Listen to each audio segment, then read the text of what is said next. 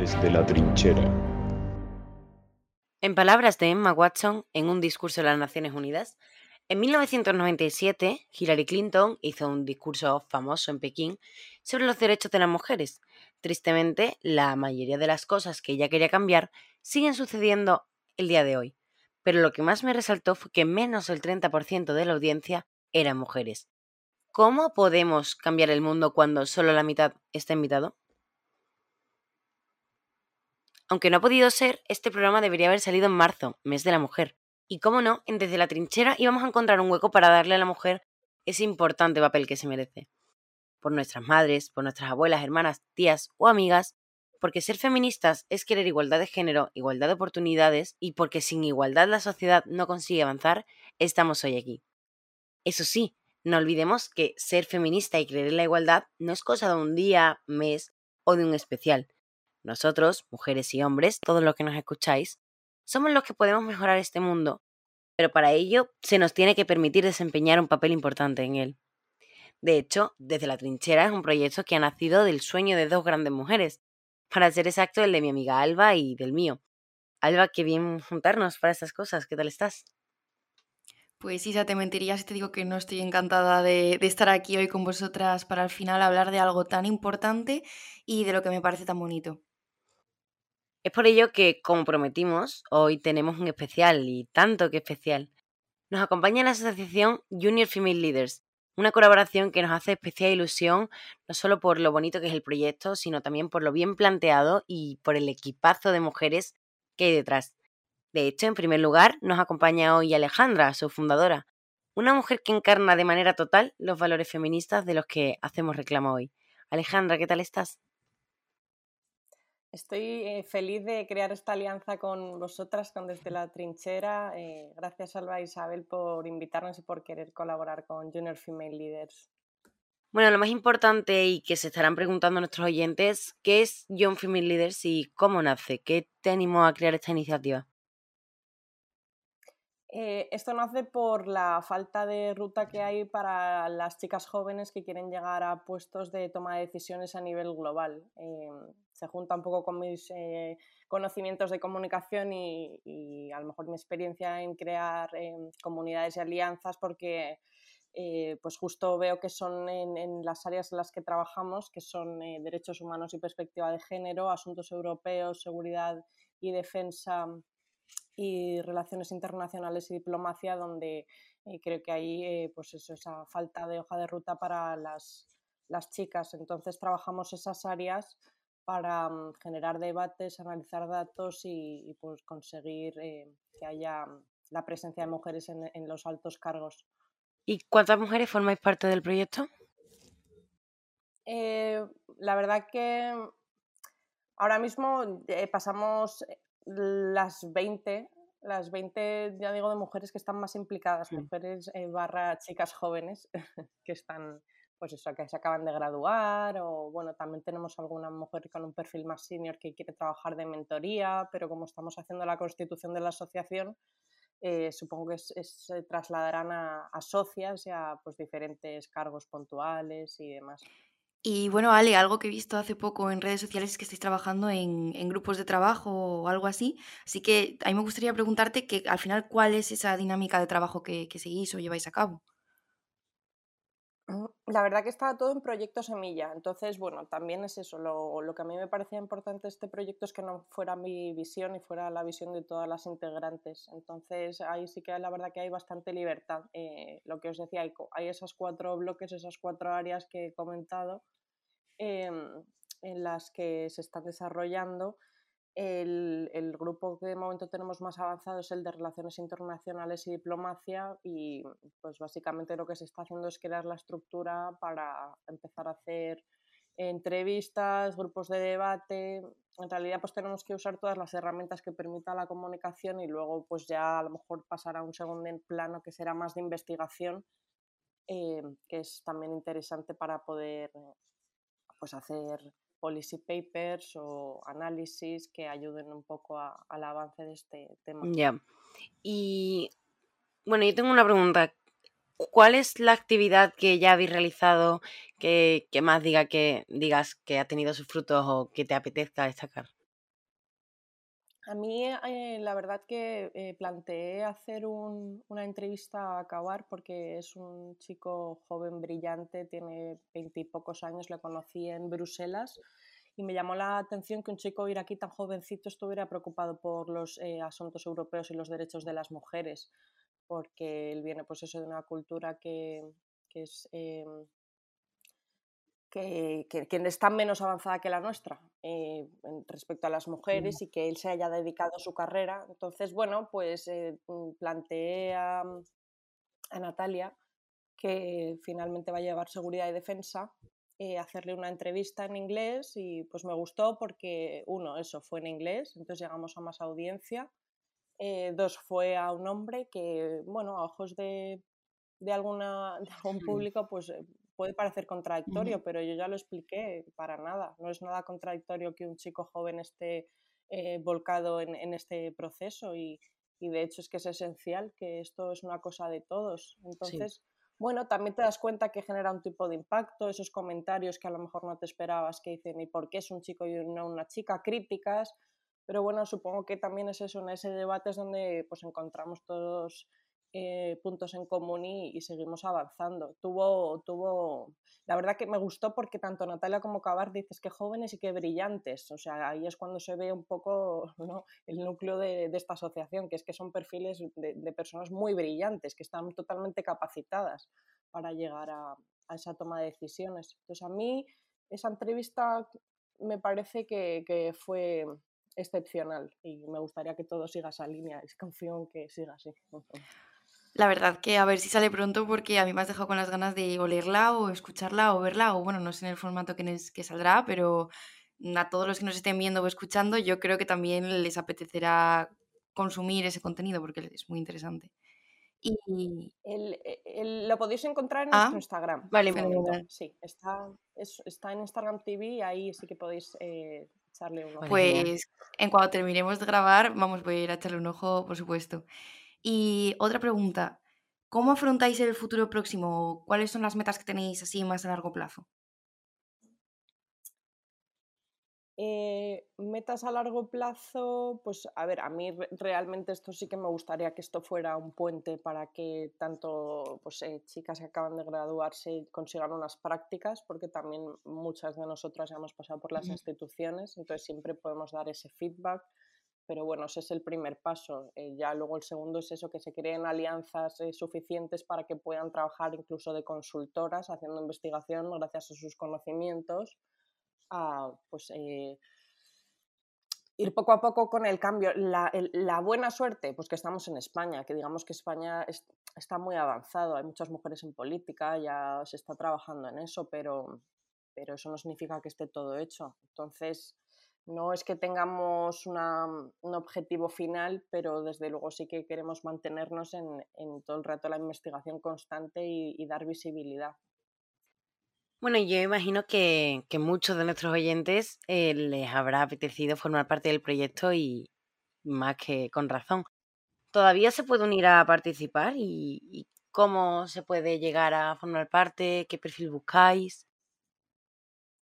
Eh, eh, a mí hay una cosa que me gusta mucho que dice apoya la iniciativa y cuestiónala después. Por supuesto, se puede unir todo el mundo. O sea, aquí eh, esto justamente eso, se trata de hacer sinergias, de que crea, crezcamos como comunidad y se pueda aportar valor pues, de, de todas las maneras. Sí que es verdad que esto también lo tengo que explicar, no es una asociación de activismo feminista, entonces, bueno, pues también eh, hay que entenderlo, o sea, es, una asociación que trabaja con perfiles profesionales en campos muy concretos. Sí que, por ejemplo, pues eh, vamos a hacer, eh, se ha planteado hacer dos secciones de la mujer en la ciencia y la mujer en el deporte, pero eso es como un contenido puntual para hacer las redes pues más, más interesantes y porque creemos que son campos en los que también hay que hay que trabajar, pero bueno, em, cualquier persona puede escribirnos, eh, ya sea hombre o mujer, y puede participar y puede plantear nuevas ideas o puede contarnos lo que hace para colaborar, como estamos haciendo ahora mismo, que,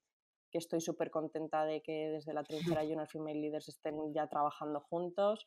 Así que mm, se pueden unir desde buscándonos en, LinkedIn, Facebook, Instagram, eh, Junior Female Leaders, a, buscándonos... Eh, eh, personalmente, como podéis buscarme a mí. Eh, que bueno, me hago así, Alefer es casi todo lo que tengo en internet, Alefer. Pero un correo, desde luego que siempre vamos a estar con los brazos abiertos a, conocer a nuevas personas y nuevas aportaciones.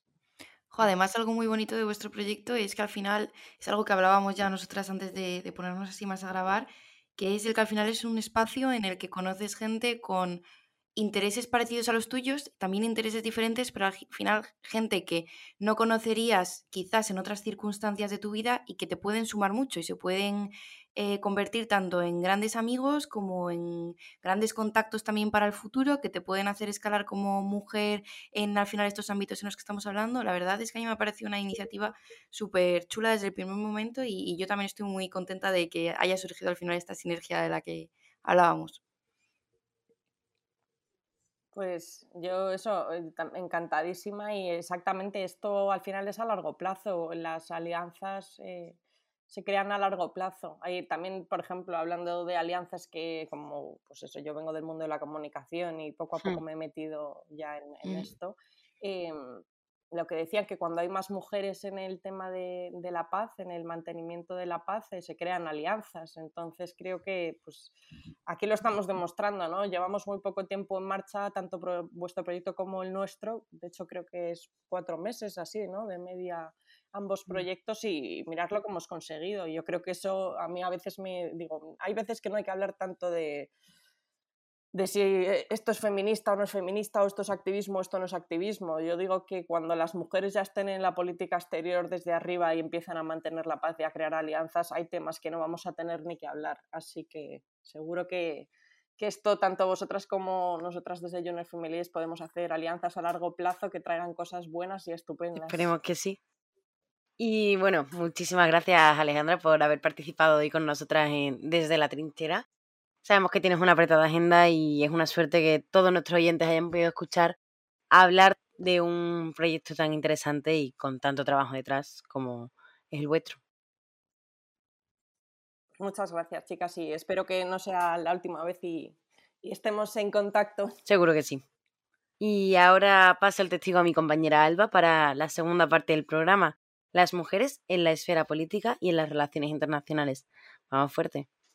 Gracias, Isa. Y efectivamente, la verdad que después de conocer este pedazo de proyecto ya pues hemos entrado en calor para el tema que, trataremos hoy en esta colaboración, las mujeres en la esfera política y las relaciones internacionales. Y es que, eh, qué mejor que traer este tema en una tertulia con las mujeres que forman parte de este proyecto. Carla, Bea, ¿cómo estáis? Hola, buenas, ¿qué tal? Hola, chicas, ¿qué tal?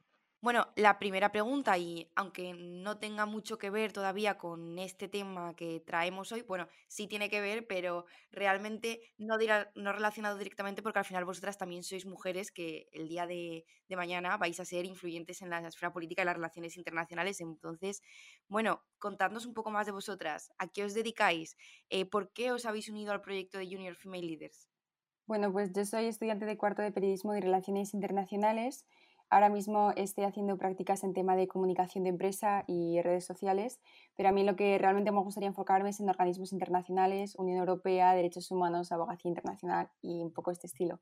Y yo me metí en Junior Female Leaders porque conocí a Alejandra a través de LinkedIn y vi que era un portento de mujer que tenía una gran experiencia y que era eh, una chica con mucho, mucho talento me inspiró un montón y dije, bueno, pues si, si sale este proyecto quiero estar dentro. Y aquí estamos. Claro, claro. ¿Y tú, Bea? Pues bueno, yo estoy graduada en estudios internacionales, he acabado hace muy poquito y mis intereses así más, mis pasiones más, más fuertes están relacionadas con la gobernanza europea en general y sobre todo con, con las políticas migratorias. Entonces, en principio, parece que no tiene mucho que ver con Junior Female Leaders, pero por supuesto van totalmente de la mano. Eh, yo también me enteré un poco como Carla, conocía eh, a Alejandra por redes y vi que el proyecto pues tenía bastante potencial y, qué mejor, o sea, qué mejor forma que juntarte con, con, personas que tienen tus mismos intereses y que también tienen tus mismas, van a tener tus mismas dificultades como mujeres para crear un proyecto así. Pues chicas, la verdad que es una suerte poder contar hoy con vuestras voces. Y así ya para ir entrando más en materia, Isa, mm, tú qué sigues por aquí. El tema que traemos hoy es la relevancia de las mujeres en la esfera política y las relaciones internacionales. Ya que hay muchos nombres que no son tan conocidos o que, bueno, al final no se les aporta esa importancia que realmente tienen, o hay gente que no llega a saber por qué han llegado a ser relevantes dentro de estas esferas y por qué se les distingue. Que al final es lo que queremos conseguir hoy un poco con este programa, ¿no? Darles esa visibilidad. ¿En qué mujer has pensado tú? Pues sinceramente creo que no podemos abrir el programa de otra manera que no sea hablando de la política por excelencia, Angela Merkel, quien ha llegado a ser considerada la mujer más influyente del mundo durante siete años seguidos. Cuando fue nombrada canciller en Alemania, de Alemania en 2005, eh, logró romper el techo de cristal que existía y Merkel empezó a ser apodada como Mutti, madre en alemán. Pues recordaba una figura un poco pues, conciliadora, fiable, preocupada por los suyos, que creo que ahora mismo parece inverosímil que alguien se refiera a un político de esta manera. Pero aunque ahora ya no se le llame así, es destacable que Merkel ha conseguido que no se tenga en cuenta su género, que haya conseguido manejar Europa sin problema y, nadie pone en duda su valía como política por el hecho de ser mujer. Creo que es un buen ejemplo como mujer influyente que ha inspirado a muchísimas mujeres para luchar por romper esa barrera existente que, aunque es el techo de cristal, y que por desgracia en muchas ocasiones nos deja con menos oportunidades para las mujeres. Pues totalmente de acuerdo, Isa. ¿Y, tú, Carla, qué otro nombre destacarías? Pues yo quería traer hoy eh, a una coetánea de Angela Merkel, que además ha sido eh, una de su mano derecha durante parte de su mandato, y es Ursula von der Leyen, que es una política alemana de origen belga y que ha sido la primera mujer en ocupar el cargo de ministra de Defensa en Alemania de 2013 a 2019. En el, en el, gobierno de Angela Merkel y en julio de 2019 se convirtió en la primera mujer en ser elegida presidenta de la Comisión Europea, cargo que mantiene actualmente. Y bueno, eh, la apodada mujer más importante de la Unión Europea es un claro ejemplo de conciliación laboral y personal y a los niveles más altos. Y esto es lo que me gustaría a mí traer hoy porque creo que es algo que al final em, está muy debatido siempre en los cargos que ocupan las mujeres y creo que ella es un claro ejemplo. Entonces, bueno, Úrsula está casada con Eiko von der Leyen, que es un profesor de medicina y director ejecutivo de una empresa de ingeniería médica. La pareja se conoció en la universidad Em, después de que von der Leyen regresara a Alemania para estudiar eh, su carrera de medicina. Y desde entonces han tenido nada menos que siete hijos, que se dice pronto. Entonces, bueno, der Leyen tuvo a su primer hijo a los 28 años mientras estudiaba la carrera de medicina y durante los años 90, ya casada y con sus primeros hijos, se mudaron a California, eh, donde su esposo realizó una investigación médica en Stanford. En ese momento, pues Úrsula se dedicó a ser ama de casa y a centrar su tiempo en su, en su familia y detuvo momentáneamente su carrera profesional.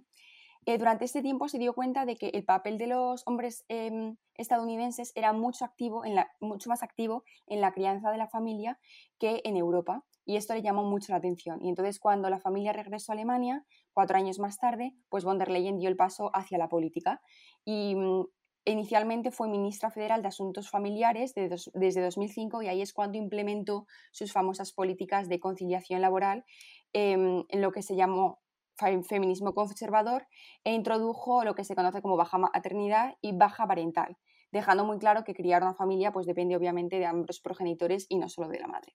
Y a mí esto me parecía muy destacable y creo que había que decirlo aquí. Pues sí, sí, la verdad que estoy totalmente de acuerdo contigo, Carla, y al final la conciliación familiar es algo muy importante y que nos concierne tanto a todas las mujeres como a todos los hombres. Y bueno, ya lo escuchábamos al final en este audio previo que, introducía el programa de hoy, que al final esto es algo de todos y en el que debemos participar todos, tanto nuestras oyentes que sean mujeres como nuestros oyentes que sean hombres. Y, y bueno, vea, seguro que hay también una mujer que me digas, me siento realmente inspirada por ella. Cuéntanos, ¿quién es? Por supuesto, por supuesto. Y sin duda me viene, me viene a la cabeza una política que ha revolucionado el mundo del liderazgo como lo hemos entendido hasta ahora. Hablo de Jacinda Ardern, que es la primera ministra de Nueva Zelanda y líder del Partido Laborista, y es la jefa de gobierno más joven del mundo cuando asumió su cargo en el 2017, con 37 años. Seguramente todas eh, hayáis escuchado hablar de ella, ya que es verdad que ha sido muy elogiada por la prensa internacional en varios momentos de su gestión. Uno de los más sonados fue su respuesta firme tras los atentados de Christchurch eh, el 15 de mayo de 2019, donde un terrorista asesinó a 51 personas musulmanas. Su respuesta no fue solo rápida y constructiva, introduciendo leyes estrictas de tenencia de armas, sino que también fue empática y compasiva con la comunidad musulmana del país. De hecho, hasta citó a Mahoma y dejó claro, y citando textualmente las palabras de Jacinda Arden, que Nueva Zelanda está de luto con vosotros, somos uno. Además, durante la crisis sanitaria dirigió la, respuesta del, país eh, contra la pandemia del COVID y fue una gestión alabada no solo a nivel nacional, sino a nivel internacional. Sin embargo, lo que me gustaría subrayar sobre Arden, más que detalles sobre su gestión, es su estilo único de hacer política y su rebeldía frente a este modelo imperante de, liderazgo. Eh, es el ejemplo, podríamos decir, de, que empatía y servicio público pueden ir de la mano y además de forma muy eficaz, como ya sabéis. Me gustaría compartir con vosotras eh, una de mis citas favoritas de, de Arden, que dice así. Una de las críticas a las que me he enfrentado a lo largo de los años es que no soy lo suficientemente agresiva o lo suficientemente asertiva, o que de alguna manera, por ser empática, soy débil. Me revelo totalmente contra eso. Me niego a creer que no se puede ser compasivo y fuerte a la vez. Así que yo creo que Jacinda Arden es la prueba viviente de que otro tipo de liderazgo es posible. Bueno, Alba, y seguro que tú no te quedas corta. También quieres destacar a alguien, ¿verdad? Eh, ¿A, quién nos traes hoy? Pues Isa, que bien me conoces como al final nos estamos moviendo ahora más en el ámbito internacional, traigo a dos mujeres, pero ahora te voy a dar el nombre de Alexandra Ocasio Cortez. Alexandra es una activista y política estadounidense diputada en el Congreso de los Estados Unidos tras ganar las elecciones por el Distrito de Nueva York. Aparte de que su historia pues ya es eh, brutal porque no ha tenido las cosas nada fáciles. Eh, ella nació en 1989 en Nueva York y se crió en el seno de una familia trabajadora de madre puertorriqueña y padre nacido en el barrio del Bronx. Viajaba todos los días, además, 40 minutos para estudiar en una escuela de Yorktown. Y bueno, ella, al igual que nosotras, también estudió Relaciones Internacionales con Economía en Boston. Y, y bueno, debido a, una, a la crisis económica que afectó un montón pues, a su familia, se vio obligada a trabajar de camarera con turnos de hasta 18 horas, que bueno, Isa, tú y yo que sabemos lo que es trabajar de camarera, o sea, no me imagino lo que tiene que ser un turno de 18 horas para al final pues tener que ayudar a tu familia. Y bueno, pues eso, pues para al final también ayudar a su madre que trabajaba limpiando. Y, y claro, aparte de que, eh, que decir que se difiera o no con la ideología política que defiende, hay que reconocer que es una eh, female leader de libro. Y, bueno, ella entra en escena para recordarnos que la empatía funciona más eficazmente que la competitividad y que es la empatía lo que nos une y nos da poder para esforzarnos más, ser mejores y trabajar juntos por el cambio. Además, ella no se avergüenza para nada de esas raíces que comentábamos, sino que quiere hablar de las cosas que le importan a la gente común, porque ella precisamente es una persona común y bueno, ya lo decía que no entraba en sus planes dedicarse a la política, pero bueno, al final es algo que, que surgió y, y que quiere mejorar las cosas. Y, bueno, además es increíble su manera de llegar a la gente, porque lo mismo te la encuentras jugando en Twitch a la monjas eh, para fomentar el voto de las elecciones en Estados Unidos que realizando una rutina de maquillaje para Vogue mientras te habla de la importancia de la autoestima y la salud mental, empodera sus rasgos latinos o te habla de la tasa rosa mientras que en todo momento además utiliza un lenguaje inclusivo. Entonces a mí la verdad que me parece una mujer realmente espectacular. ¿Y algún otro nombre que queráis destacar las demás? Eh, pues Isa, yo os quiero dejar caer un nombre y es Clara Cabrera Brasero. Ella es la embajadora en misión especial para igualdad de género en la política exterior de España y lleva en este cargo desde agosto de 2020. Yo os quería traer ese nombre un poco como excusa para hablar de lo que es la, política exterior feminista, que ahora está como muy, muy de moda y lo escuchamos mucho hablar, ¿no? Y sé que luego también Bea nos va a traer algún personaje relacionado con, con la política exterior feminista, o sea que os quería explicar un poco de qué iba. Este cargo, por lo menos en España, tiene como objetivo, cito textualmente, promover la incorporación del enfoque de género en todas las líneas de acción de política exterior, tanto a nivel bilateral como multilateral, multilateral en cumplimiento con los principios de la ley orgánica para la igualdad efectiva de hombres y mujeres. Este puesto lo han ocupado hasta la fecha cuatro mujeres desde su creación que fue en 2007 con el gobierno de José Luis Rodríguez Zapatero. Y bueno, en este caso, eh, como os he dicho, no nos queremos centrar en el papel de Clara Cabrera, pero sí en lo que significa una política exterior feminista. Y es que de los 911 diputados actualmente, de, los, de los 911 diplomáticos eh, actualmente que hay en nuestro país, el 72% son hombres y solo el 28% son mujeres, así como que solo el 21% de los jefes de misión son mujeres. Entonces, lo que busca la política exterior feminista es combatir las resistencias a la igualdad eh, a través de la acción exterior española y para ello España ha elaborado una guía de política exterior feminista que ha sido pionera y que tiene como uno de principales eh, objetivos la participación inclusiva y el fomento de alianzas y así, bueno, pues poder permitir que mm, al final haya más eh, mujeres que accedan a estos puestos de diplomático y que influyan en la política exterior española. Y a mí me parecía muy interesante porque eso está muy de moda, pero ninguno parece saber de qué se trata. Entonces, bueno, aquí os lo dejo. Totalmente. Sí. Carla, de hecho, ¿sabías que este concepto lo creó otra mujer? Y que, y que pues la verdad es que no, tenía ni idea. ¿Y qué mujeres? Pues eh, la primera en pronunciar este término, política exterior feminista, y de adaptar eh, la agenda política en consecuencia, fue Margot Wallström, eh, una ministra de Asuntos Exteriores de Suecia que bueno, estuvo en el cargo hasta el 2019. En 2014 asumió el puesto señalando que encabezaría una política exterior feminista centrándose en los derechos y la representación de las mujeres y proporcionando recursos para promover la igualdad de género y la igualdad de oportunidades. Esta nueva forma de hacer política exterior se basa en tres ejes, y como estabas comentando, y en sus palabras, estos ejes funcionan como la caja de herramientas de las tres Rs. Respeto por los derechos, eh, representación femenina en todos los ámbitos y aumento de recursos para la igualdad de género. Según Wallström, incluir a las mujeres en las negociaciones de paz hace que éstas tengan más, posibilidades de éxito y de hecho que sean respetadas durante un periodo mayor. Y de hecho, durante su mandato como ministra de Asuntos Exteriores, Suecia asumió un, papel cada vez más activo en las, iniciativas internacionales de paz. Además eh, de su importante papel como ministra de Exteriores y con el tema de la política exterior feminista, como estaba comentando Carla, también desempeñó cargos en Naciones Unidas y en las instituciones europeas. Eh, Wallström fue la primera representante especial de las Naciones Unidas sobre la violencia sexual en los conflictos entre el 2010 y 2012 y a nivel europeo también fue vicepresidenta de la Comisión Europea, comisaria europea de Relaciones Institucionales y Estrategia de, y Estrategia de Comunicación y comisaria europea de Medio Ambiente entre 1999 y 2004. Vamos, que todo es todo un portento de mujer.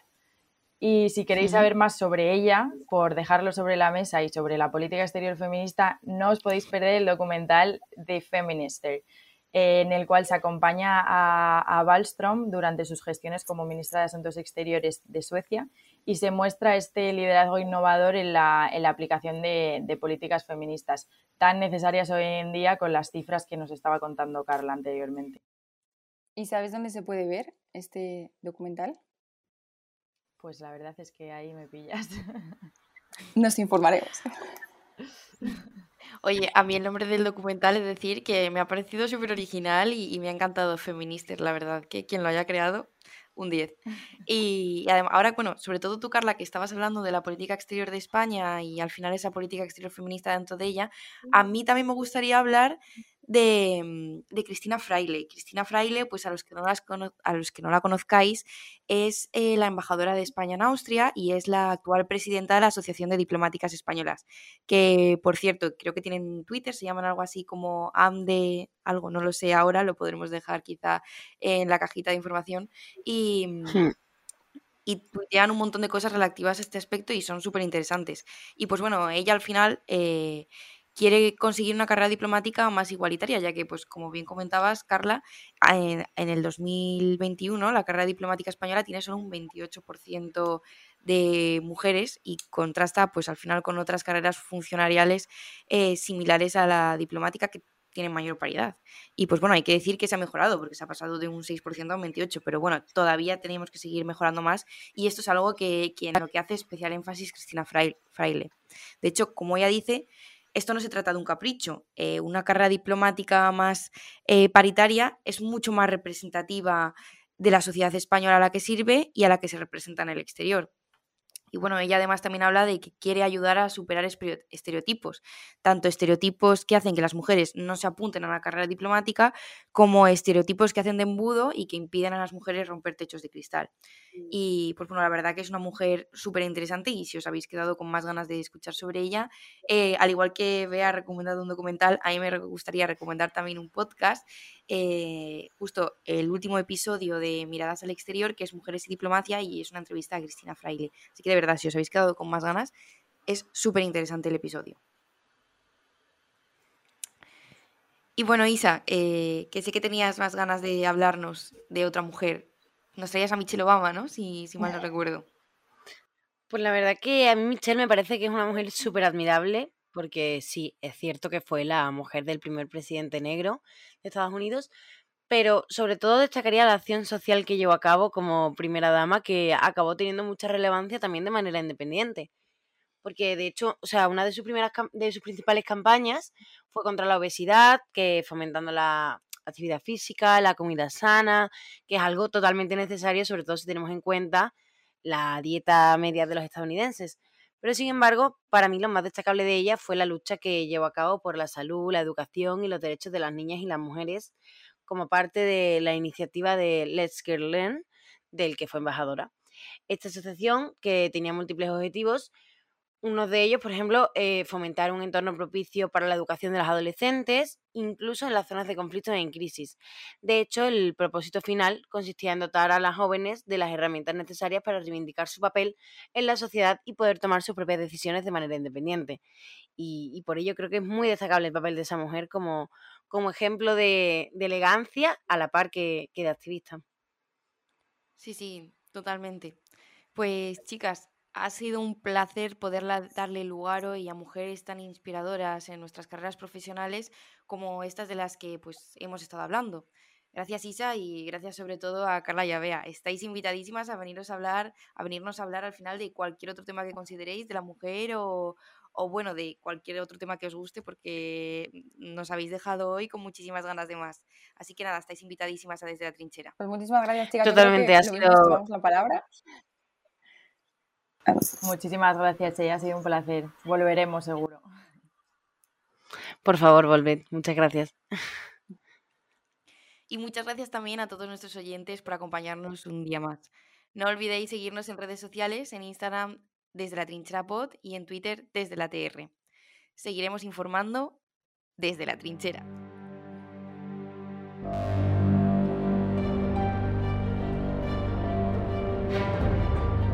Desde la trinchera.